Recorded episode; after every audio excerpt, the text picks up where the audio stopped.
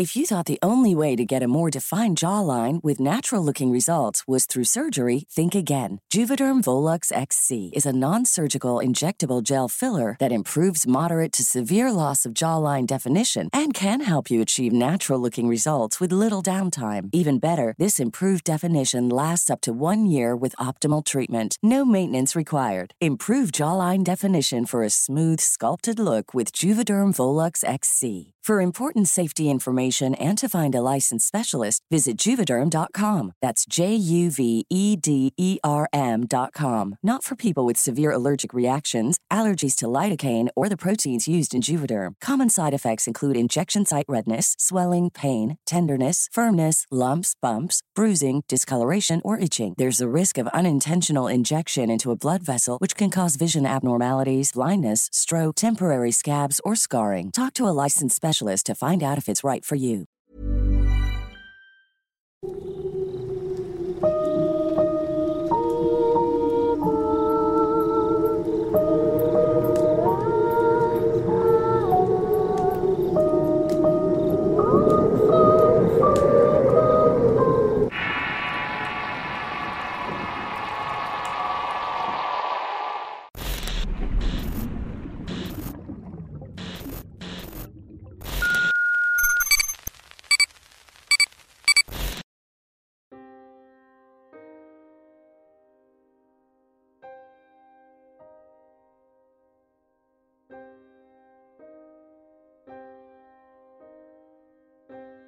Este relato se remonta cuando mi madre era apenas una niña hace 40 años.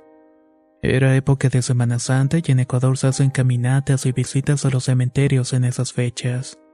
Así que mi madre fue con mi abuela a visitar las tumbas de sus parientes. Ya de regreso, mi mamá encontró un rosario en el suelo. Le pareció novedoso el objeto y se lo llevó sin que mi abuela se diera cuenta. Cuando llegó a su casa lo guardó junto a sus juguetes y siguió con sus quehaceres y rutina diaria.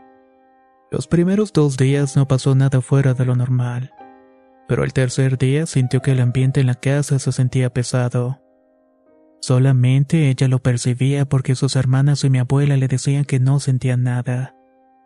El verdadero calvario estaba por venir. A la siguiente noche, a la hora de dormir, ya de madrugada escuchó que algo le estaba tocando las tablas debajo de la cama. Era como si estuvieran tocando una puerta. Cabe mencionar que la casa de mi mamá era de esas antiguas de caña que eran elevadas y que no tenían planta baja. Entonces al principio pensó que podía ser alguna gallina, pero el golpeteo duraba horas, hasta que por fin escuchábamos al gallo cantar. Los días fueron pasando y se sumaban más cosas y ya no podía dormir del ruido del miedo. Aterrizaba la noche y una pesadumbre invadía las vísperas de que esa cosa le viniera a tocar la cama. Aparte de eso, le daba la sensación como si la casa se hundiera en la tierra. Pasaron casi dos semanas así hasta que mi abuela le preguntó qué era lo que le estaba pasando. Había notado que había dejado de comer y le salieron ojeras.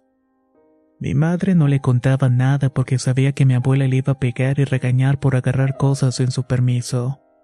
Pero mi madre también ya no aguantaba más y terminó contándole. Le dijo que ya desde hacía días algo le estaba molestando en la noche.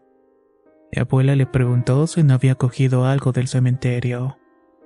Ella, con algo de temor, admitió que era un rosario que estaba en el suelo. Mi abuela se molestó por no haberle dicho antes ya que ella más o menos intuía que podría estar pasando. Después de aquella plática, mi abuela le dijo a mi madre que apenas escuchara eso le gritara y que ella iría a ver. Así llegó el momento y todos estaban durmiendo cuando mi mamá comenzó a escuchar de nuevo el golpeteo. Solamente que esta vez era más fuerte y le provocó mucho más miedo que los días anteriores. Fue tanto el miedo que ni siquiera salió el grito. Después de un rato intentándolo le salió un grito débil. Mi abuela lo alcanzó a escuchar y se levantó rápidamente y encendió el candil. De ahí fue directamente a ver debajo de la cama. En ese momento ella no dijo nada de lo que había visto.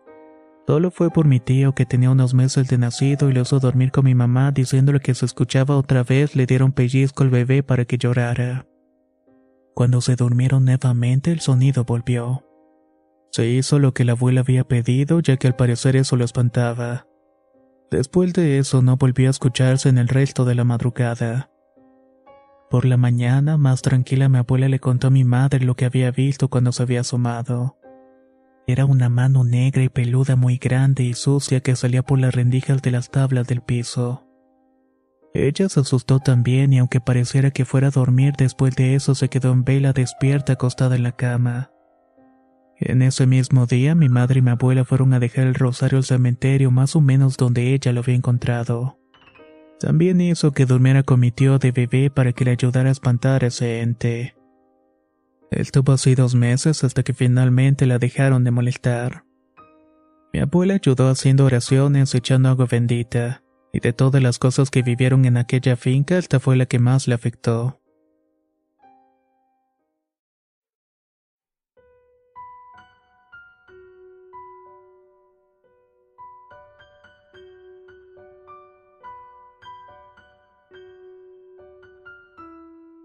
Soy de un pueblo de Zacatecas y desde niña he vivido algunas experiencias paranormales. El día de hoy les voy a contar una que ocurrió hace 20 años. Llegamos a vivir a una colonia a las afueras del pueblo. Ahí teníamos un vecino que tenía caballos y una noche ya pasada de las 2 de la madrugada me levanté para ir al baño. Para esto tenías que salir al patio. Mientras hacía mis necesidades escuché que pegaban los cascos de un caballo en la banqueta. Pensé que se le había soltado algún animal al vecino y que se iba a comer las plantas de mi madre. Salí y me dirigí al barandal mientras seguía escuchando los cascos del caballo. Al estar casi tocando el barandal aplaudí y chisté para que el caballo se asustara. Mi idea era que saliera corriendo y dejara las plantas de mi mamá. En eso vi el suelo y miré la silueta de una persona lo que pensé que llevan por él. Pero al acercarme bien noté que era una especie de hombre con piernas de caballo. Me quedé congelada y no supe qué hacer. Solo sentí un terror horrible al mirar aquel espectro. Quise correr, pero no pude y fue como si mis piernas se me hubieran trabado. Solo pude decir Dios mío mientras algo helado recorría mi espalda. Era una sensación que conforme iba subiendo me iba asfixiando. Un grito quedó atorado en mi garganta y en el momento en el que mencioné a Dios esa cosa pegó un alarido. Estaba todavía inmóvil y lo vi alejarse corriendo y perderse de mi vista. Pero al mismo tiempo podía escuchar las zancadas mientras se alejaba bufando con un ruido espantoso. Se perdió entre las casas de la siguiente calle y por fin pude moverme. Entré corriendo y gritando a la casa y mis padres se despertaron y salieron del cuarto y me vieron llorando aterrada. Me preguntaron qué me había pasado y yo temblaba mientras les estaba contando. Mi madre entonces me dijo, ya ves lo que pasa por respondernos. Así que solamente le pedí a mi papá que me abrazara. Pasaron los días hasta que casi la misma hora me encontraba dormida y sentí una mirada pesada que me hizo despertar. Esa noche, como hacía mucho calor, dejaron la puerta abierta. Los cuartos estaban comunicados y podía ver la puerta del de mi cama. Al estar mirando con detenimiento empezó a notar la silueta de una persona muy alta parada allí balanceándose. Lo hacía de un lado para otro. Al mirar fijamente miré que su cabeza tenía cuernos y no lo podía creer. Tallé mis ojos como para ver si era mi imaginación, pero esa cosa seguía allí meciéndose lentamente. Grité horrible mientras me tapaba la cara y eso hizo que mi madre se levantara. Llegó a la cama y le conté todo lo que había visto, pero no me dijo nada. Solamente me escuchó y se quedó conmigo hasta que me quedé dormida. Al día siguiente me llevó a la iglesia a confesar y de verdad se calmaron aquellos eventos. Ese día me abrí por completo mi corazón al sacerdote y le confesé que unos meses atrás había jugado con la Ouija. Me dijo que tal vez era por eso que me estaba pasando aquello. Y creo que yo también lo creo ya que esa vez que jugamos pasaron cosas bastante raras. Pero eso espero contarlo en otra ocasión.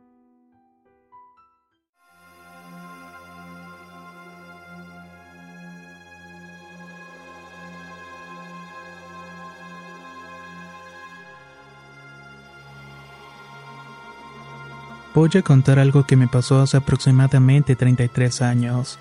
Actualmente tengo 47 y cuando joven vivía en un pueblito cerca de un municipio de Amatlán de los Reyes en Veracruz.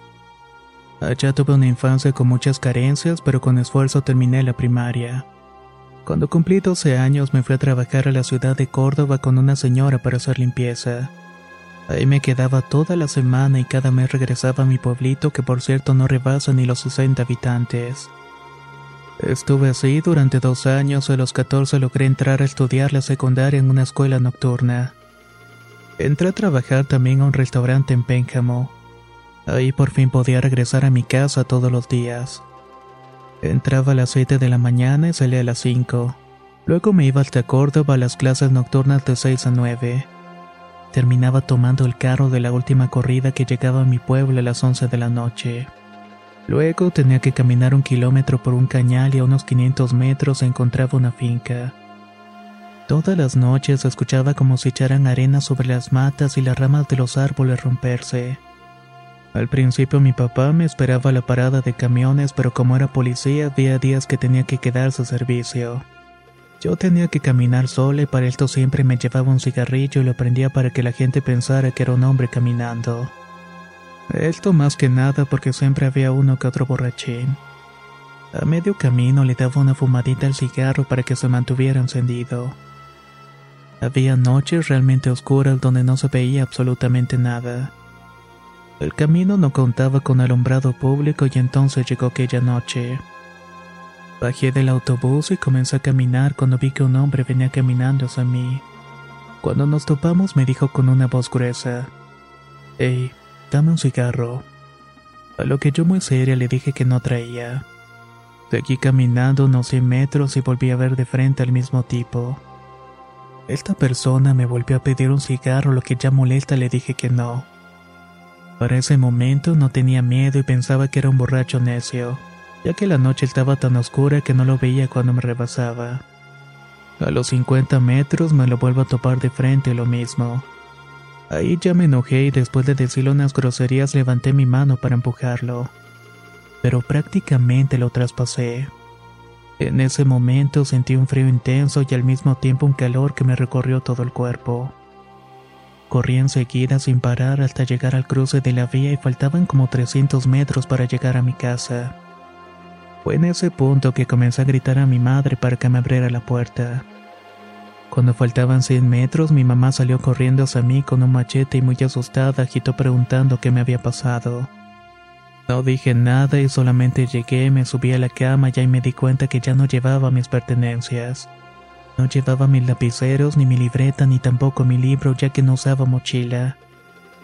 En aquel entonces cargaba mis utensilios en la mano. Le expliqué a mi mamá y a mi abuelita lo que había sucedido, pero nunca supimos qué fue lo que se me apareció aquella noche. Ellas habían vivido ahí por más de 40 años y tampoco se podían explicar qué fue lo que me pasó realmente.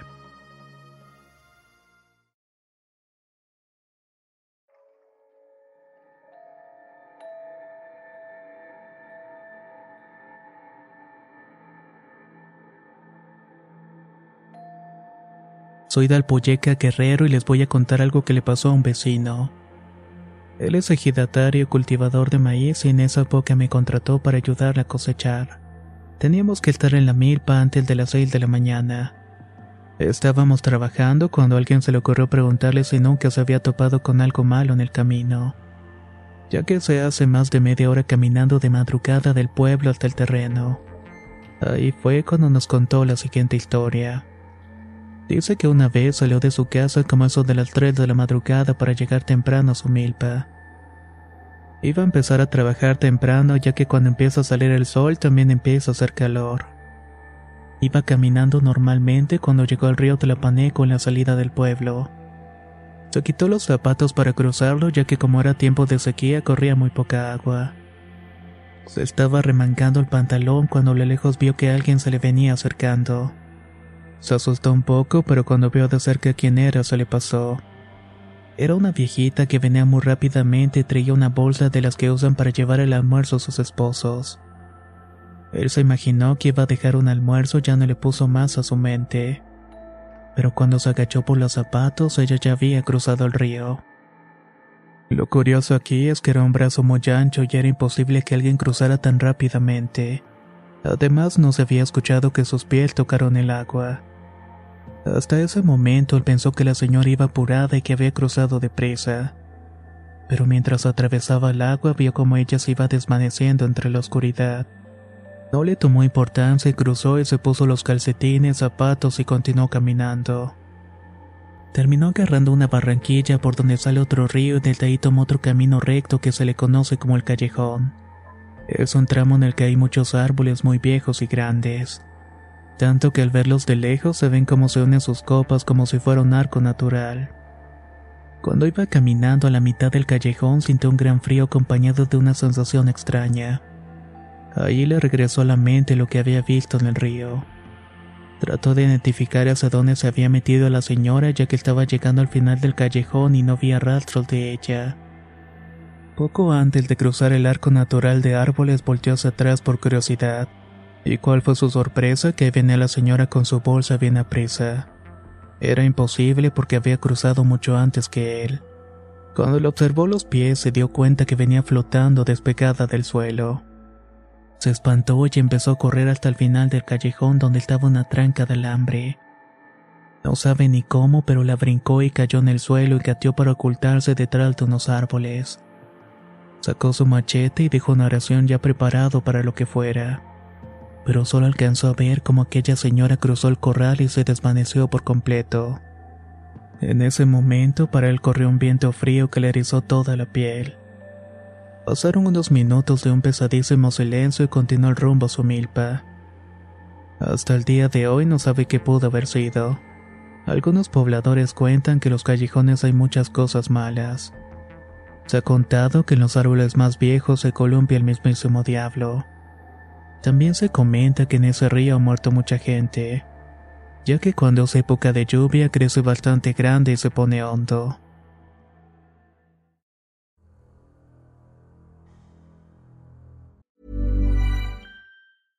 Hey, I'm Ryan Reynolds. At Mint Mobile, we like to do the opposite of what Big Wireless does. They charge you a lot, we charge you a little. So naturally, when they announced they'd be raising their prices due to inflation, we decided to deflate our prices due to not hating you. That's right. We're cutting the price of Mint Unlimited from $30 a month to just $15 a month. Give it a try at mintmobile.com slash switch. $45 upfront for three months plus taxes and fees. Promo rate for new customers for limited time. Unlimited more than 40 gigabytes per month. Slows. Full terms at mintmobile.com. If you're looking for plump lips that last, you need to know about Juvederm lip fillers. With Juvederm Volbella XC and Juvederm Ultra XC, your lip look, whether it's subtle or bold, can last up to one full year with optimal treatment and no additional maintenance. Find a licensed specialist and see if it's right for you at juvederm.com today. That's J U V E D E R M.com. Add fullness to lips in adults over 21 with Juvederm Volbella XC or Juvederm Ultra XC. Do not use if you have severe allergies or a history of severe allergic reactions, or if you're allergic to lidocaine or the proteins used in Juvederm. Tell your doctor if you have a history of scarring or taking medicines that decrease the body's immune response or that can prolong bleeding. Common side effects include injection site redness, swelling, pain, tenderness, firmness, lumps, bumps, bruising, discoloration, or itching. As with all fillers, there's a rare risk of unintentional injection into a blood vessel, which can cause vision abnormalities, blindness, stroke, temporary scabs, or scarring. For full important safety information, visit juvederm.com. La primavera está aquí, así que es el mejor momento para sacar lo viejo de la rutina y vivir nuevas experiencias, entre ellas nuestros estrenos de terror y hasta una nueva manera de obtener dinero con tus compras gracias a iBota. iBota es una app que puedes descargar totalmente gratis y que te da la mayor cantidad de dinero en efectivo en cientos de artículos y marcas. No solo en las botanas que disfrutas mientras nos escuchas. Olvídate de otras apps que son igual que brujos charlatanes y solamente te dan puntos fantasmas. Con iBotas simplemente agrega tus ofertas a la aplicación y obtén dinero real que podrás transferir a tu cuenta bancaria, PayPal o tarjeta de regalo. No lo dudes y únete a una comunidad con 50 millones de usuarios que ya disponen de los beneficios de más de 2.700 marcas y tiendas, como Lowe's, Macy's, Sephora y Best Buy. Y para que termines de convencerte, en este momento iBota está ofreciendo a nuestro público 5 dólares solo por probar iBota usando el código ROR cuando te registras. Solo tienes que ir al App Store o Google Play Store y descargar la aplicación iBota gratis. Para comenzar a ganar dinero en efectivo y usar el código horror. Esto es en Google Play o App Store y usa el código horror. Aprovecha los nuevos comienzos y corre a descargar la aplicación para ganar más cashback.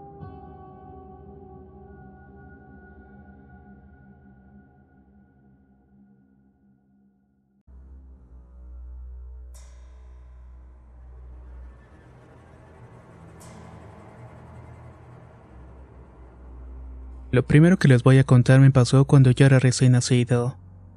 Tenía alrededor de siete meses cuando en Semana Santa toda la familia se organizó para visitar al abuelo en su pueblo de Hidalgo. Este lugar se llama San Pancho. Él tenía un extenso terreno donde criaba cerdos y algunos borregos. Pero justamente la noche en que llegamos mi madre escuchaba el ganado muy agitado. Los perros del abuelo que no solían ladrar para nada esa noche aullaban y ladraban como desquiciados. Mi madre asustada despertó a mi abuela pensando que se había metido un coyote. Pero cuando mi abuelo salió a ver, regresó corriendo y de inmediato sacó una escopeta de esas de dos disparos. Salió de nuevo y se escucharon varias detonaciones. Cuando mi abuelo regresó, lo hizo impactado y asustado. Despertó toda la familia diciendo que una bruja me quería llevar. Mi madre me colocó unas tijeras en forma de cruz en la almohada y todo se tranquilizó esa noche. Algunos días después le contaron a mi abuelo que a los vecinos les había ocurrido un horrible accidente. Uno de los bebés había amanecido muerto, pero lo raro es que no tenía sangre en su cuerpo y la tonalidad de su piel era morada. Después de eso no pasó nada más hasta años después cuando tenía 13. Un día que me quedé a dormir hasta tarde solamente con la compañía de mi perro y el perro de mi tía. Ambos eran de raza pitbull y eran un par de animales imponentes. Entonces, justamente cuando estaba a punto de acostarme, recordé que no los había sacado a pasear. Para esto eran alrededor de las 3.20 de la madrugada, y si no los sacaba, serían del baño en la casa. Decidí que los sacaría ya que vivo en un barrio tranquilo. Estando fuera me entró un escalofrío y al mismo tiempo los perros dieron un jalón fuertísimo. Cuando reaccioné escuché como gruñidos y mis perros alteraron y ambos querían lanzarse contra algo que se les había parado enfrente. Más bien estaba parado frente a uno de los árboles de la casa.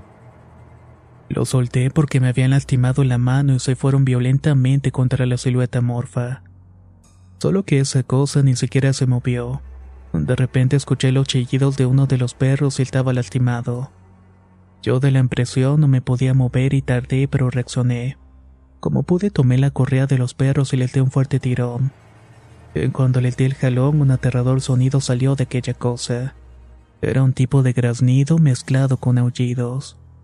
Era algo bastante extraño y supongo que el jalar alguno de los perros la tenía mordiendo y lastimó aquella cosa. Que claro que esto no me importó y salí corriendo con ellos. Al llegar a la casa solo un perro tenía un rasguño muy profundo así que desperté a mi madre para que lo sanara. No le quise contar lo que había visto por miedo a un castigo por salir tan noche. Así que le dije que solamente se había cortado con el rosal de un vecino. Gracias a Dios no me ha vuelto a ocurrir nada semejante hasta la fecha. Y no quiero que se vuelva a repetir tampoco.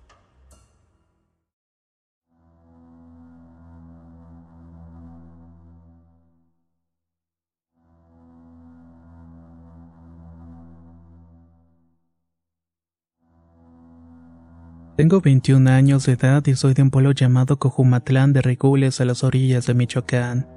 Esta casa pegado a Jalisco y les voy a contar algo que me sucedió el sábado de gloria que acaba de pasar. Comienzo diciendo que aquí en mi pueblo los viejos tienen costumbres y son muy apegados a lo que dice la iglesia. Ese día el señor cura anunció por las bocinas que no saliéramos recordando que era un día santo, que debíamos cuidarnos mayormente por todo lo que estaba pasando. Pero ese día la gente acostumbraba a embriagarse e irse de paseo o hacer alguna fiesta. Y aunque los negocios, bares y restaurantes estuvieran cerrados, la gente no hizo caso. De hecho, estaban paseándose por toda la calle. Ese día no trabajé y pensé en hacer algo de provecho en lugar de andar de fiesta. Tenía ganas de hacer ejercicio y me gusta mucho el ciclismo de montaña. Así que le marqué a un primo que siempre me acompaña para ver si nos íbamos a una ruta nueva que nunca habíamos transitado. Nos pusimos de acuerdo para irnos como eso de las seis de la tarde y así fue. Antes de irme, mi madre me recordó que era un día santo y que me cuidara mucho que no me fuera tan lejos. Le dije que no se preocupara y que estaríamos de vuelta en el pueblo para eso de las 8.15 o 8.30 más tardar. Como quedamos, llegué por mi primo y nos fuimos. El camino era como lo esperábamos con mucha terracería y un poco pesado. Pero vaya que íbamos a buena velocidad. Llegamos al final del camino donde había puros maqueches, eran como eso de las 7.30. Estaba un poco más retirado de lo que habíamos esperado. No nos preocupamos porque oscurecía más noche y para cuando se metiera el sol ya habíamos llegado al pueblo. Nos sentamos abajo de un árbol a tomar agua y a comernos algunas golosinas. Íbamos a esperar a que se nos quitara lo agitado para retomar el camino de vuelta. Mientras platicábamos, mi primo me dijo que quería comprar un perro grande para traerlo de compañero para esos lugares. Le dije que un pastor alemán sería el mejor que podía elegir. El mejor amigo y guardián que un hombre podía tener, le mencioné. Recuerdo bien eso porque hasta entonces todo iba bien hasta de la nada que le pregunté. ¿Crees que estuvo bien venir para acá? Ya sabes, por ser sábado de gloria. No te paniques, también lo pensé, pero no andamos haciendo nada malo, sí. Es deporte y no le andamos haciendo mal a nadie. Le hice caso y ya no le contesté nada. No habían pasado ni cinco minutos desde que nos habíamos bajado de las bicicletas cuando decidimos volver.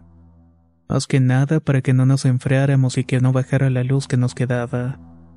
Pero cuando agarré mi bicicleta la llanta trasera estaba completamente desinflada. Revisé la mochila solamente para darme cuenta que había olvidado el equipo de parches y la bomba de aire. Se me hacía raro que hubiera sido la llanta trasera ya que la delantera siempre se pincha primero. Así que iba a ser difícil llevarla cargando. Pensé en llamar para pedir ayuda a mi hermano o un amigo para que me llevara el equipo. Saqué el celular y no tenía nada de señal obviamente. Volté a ver a mi primo con un poco de angustia pero él me daba ánimos para que no me agüitara. Solo me dijo que nos fuéramos yendo caminando rápidamente porque ya iba a caer la noche. Íbamos lo más rápido que podíamos y yo miedo del camino ya me había rozado la entrepierna decidimos agarrar un atajo conocido como el Camino Real. De ahí se divisa una barranca y a los primeros pasos cruzando empezamos a escuchar unos aullidos como de coyotes. Se escuchaban fuerte y eso que llevábamos una bocina con nosotros. Le pedí que le bajara y le pregunté si había estado escuchando lo mismo que yo y me contestó que sí.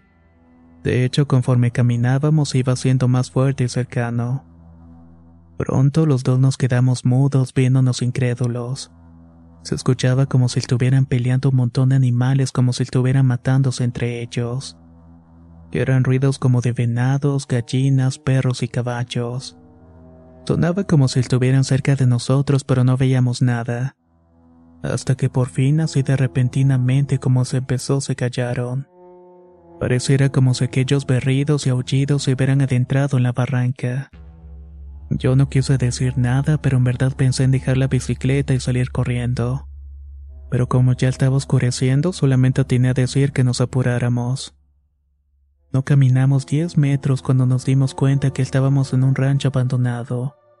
Uno en el que decían que antes mataban gente, que asustaban y que no debías pasar por allí solo. Creo que mi primo también se acordó y me dijo que camináramos más rápido. Ya estaba oscureciendo, yo no quería creer lo que había escuchado. Y como creo mucho en Dios y la Virgen de Guadalupe, me persiné y me encomendé a ellos para seguir avanzando. Todavía nos faltaban dos arroyos por cruzar y ya sentíamos una sensación extraña. Era como si alguien nos estuviera siguiendo, vigilando. Yo ya había empezado a rezar y hablar con Dios en voz alta. Sentíamos que ya no llegábamos al pueblo, pues nuestra primera sorpresa fue al cruzar el primer arroyo. Ahí nos encontramos con un perro que parecía que nos estaba esperando. Era un pastor alemán muy bonito y amable y desde que nos vio nos comenzó a seguir. No dejaba de pararse y mirar hacia atrás como si nos estuviera cuidando. Nos estaba siguiendo y nos apartó de nosotros hasta que por fin cruzamos el siguiente arroyo. Llegamos a Bachilleres, a la orilla del pueblo y una cuadra más ya había luz de gente. Y jamás volvimos a ver al perro que nos había cuidado. Ya pasada de las 10 de la noche nos despedimos un poco desconcertados, asustados por lo que había pasado y así quedó.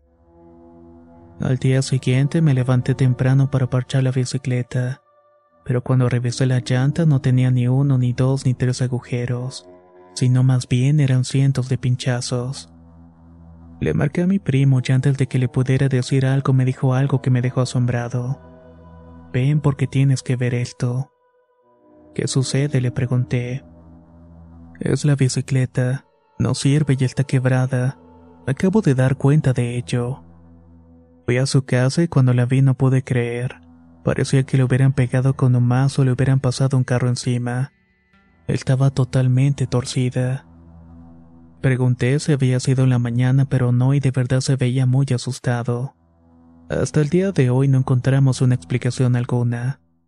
Lo único que concluimos fue que había que hacerle caso a los ancianos y los papás cuando te dan un consejo.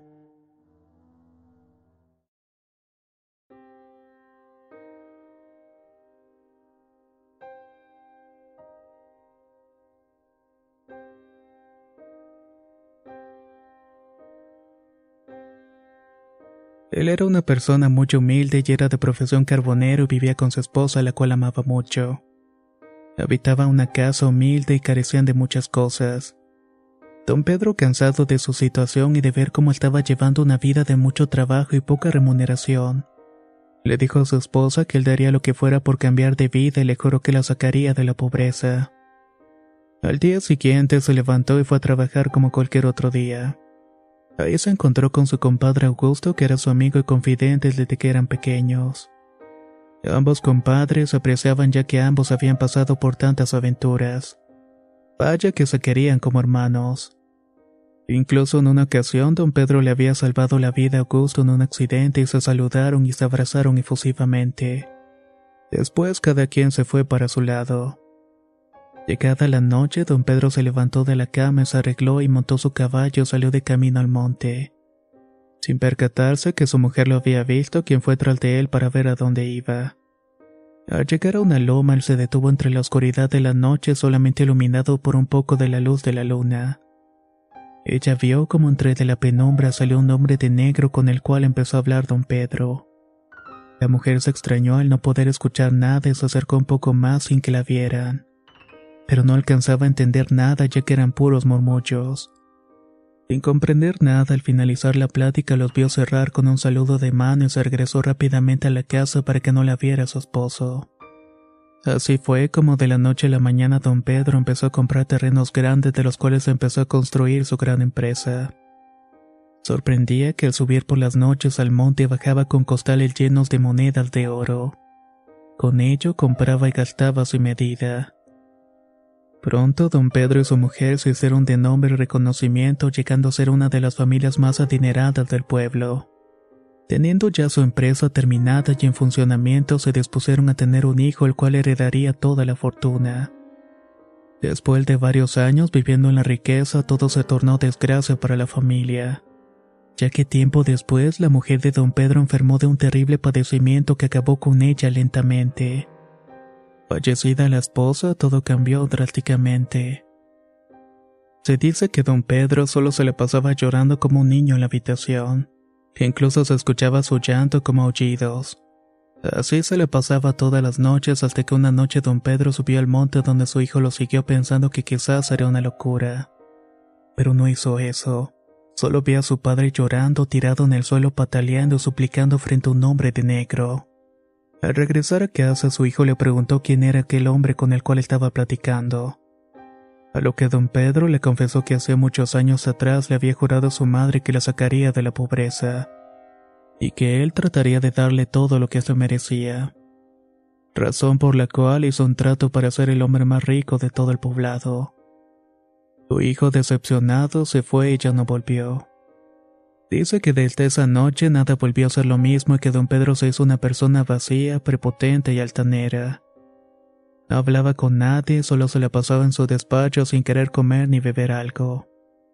Después de varios días sin tener contacto con nadie, la empresa empezó a carecer de pagos y gastos.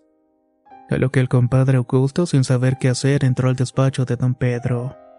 Le dijo que hacía falta dinero para los gastos, a lo cual le pidió que al anochecer alistara dos caballos ya que él se encargaría de ir a recoger el dinero. Llegada la noche, estando en la empresa sola, ambos tomaron rumbos al monte. Llegaron a la mentada colina donde estaba una cueva y don Perro le dijo a su acompañante, ¿Ya viste que desde aquí se ve mi empresa? Sí, contestó Augusto. Bueno, quiero que te quedes viendo fijamente hacia ella. Júrame que no voltearás para atrás y que solamente estarás mirando hacia el frente. Tragó saliva y siguió. Sientas lo que sientas y escuches lo que escuches, no voltees para atrás. El compadre juró no voltear y enseguida don Pedro se encaminó hacia la cueva. En menos de un minuto se empezaron a escuchar gritos y peticiones de ayuda con una voz desgarradora. Augusto pensó que sería alguna prueba donde demostraría si de verdad cumpliría su promesa de no voltear. Pero después de minutos de escuchar esa voz que clamaba en llanto y desesperación por ayuda, llegó don Pedro. Se le puso por un lado y le dijo, Listo, llevámonos. Pero sorprendentemente, a pesar de tener a don Pedro a un lado de él, él seguía escuchando la voz a sus espaldas. Compadre, ayúdame. Sálvame como yo te salvé aquella vez en el accidente. Esa frase lo hizo voltear para llevarse la peor sorpresa de su vida. Ahí vio la entrada de la cueva que estaba encadenado su compadre don Pedro. Estaba ensangrentado y con la ropa desgarrada. Al ver eso, volteó a ver al que estaba suplantando a su compadre, el cual se empezó a reír de una forma aterradora, diciéndole: Te dije que no voltearas. Despavorido, Augusto bajó corriendo lo más rápido que pudo para decirle al pueblo lo que había visto. Al regresar con toda la gente, solamente encontraron los caballos. Estaban cargados de oro, pero ya no había rastro de alguna cueva. Hasta ahora se cuenta que cada jueves santo se abre la cueva y muchos han querido intentar sacar el oro maldito. Pero nadie lo ha logrado y los pocos que lo han intentado han quedado locos.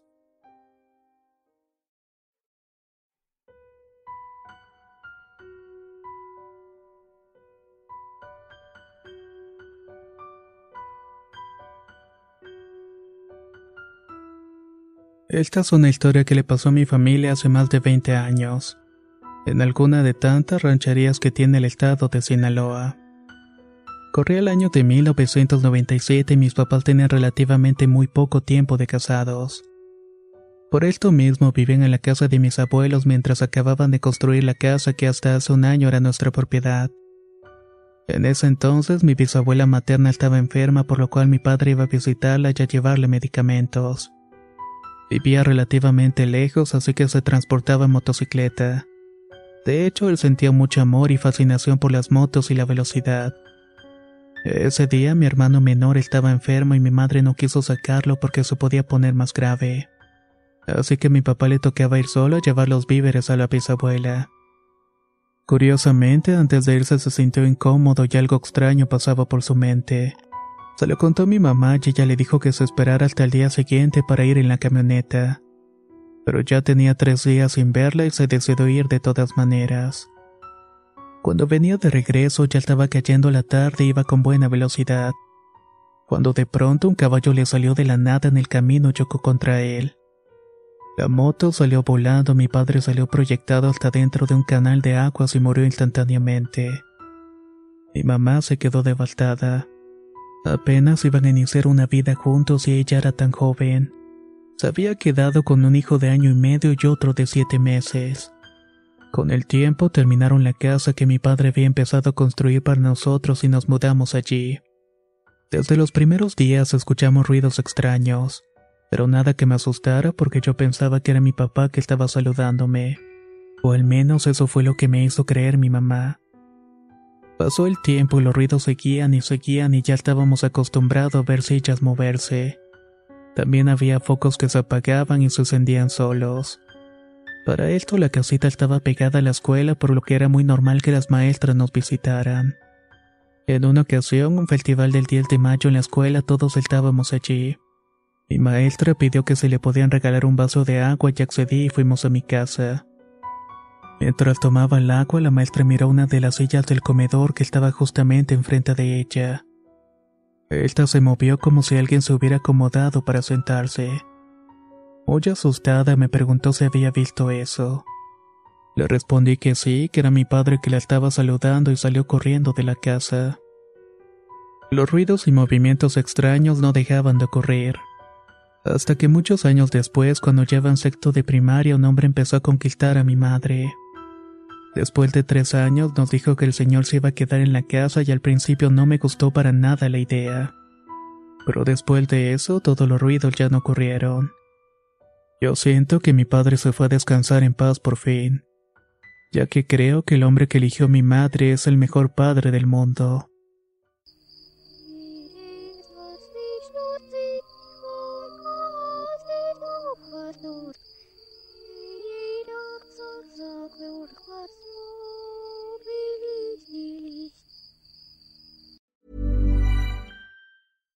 How would you like to look five years younger? In a clinical study, people that had volume added with Juvederm Voluma XC in the cheeks perceived themselves as looking five years younger at six months after treatment. Look younger, feel like you. Add volume for lift and contour in the cheeks with Juvederm Voluma XC. Reverse signs of aging by adding volume to smooth laugh lines with Juvederm Volure XC. For important safety information and to find a licensed specialist, visit juvederm.com. That's J U V E D E R M.com. Not for people with severe allergic reactions, allergies to lidocaine, or the proteins used in Juvederm. Common side effects include injection site redness, swelling, pain, tenderness, firmness, lumps, bumps, bruising, discoloration, or itching. There's a risk of unintentional injection into a blood vessel, which can cause vision abnormalities, blindness, stroke, temporary scabs, or scarring. Talk to a licensed specialist to find out if it's right for you.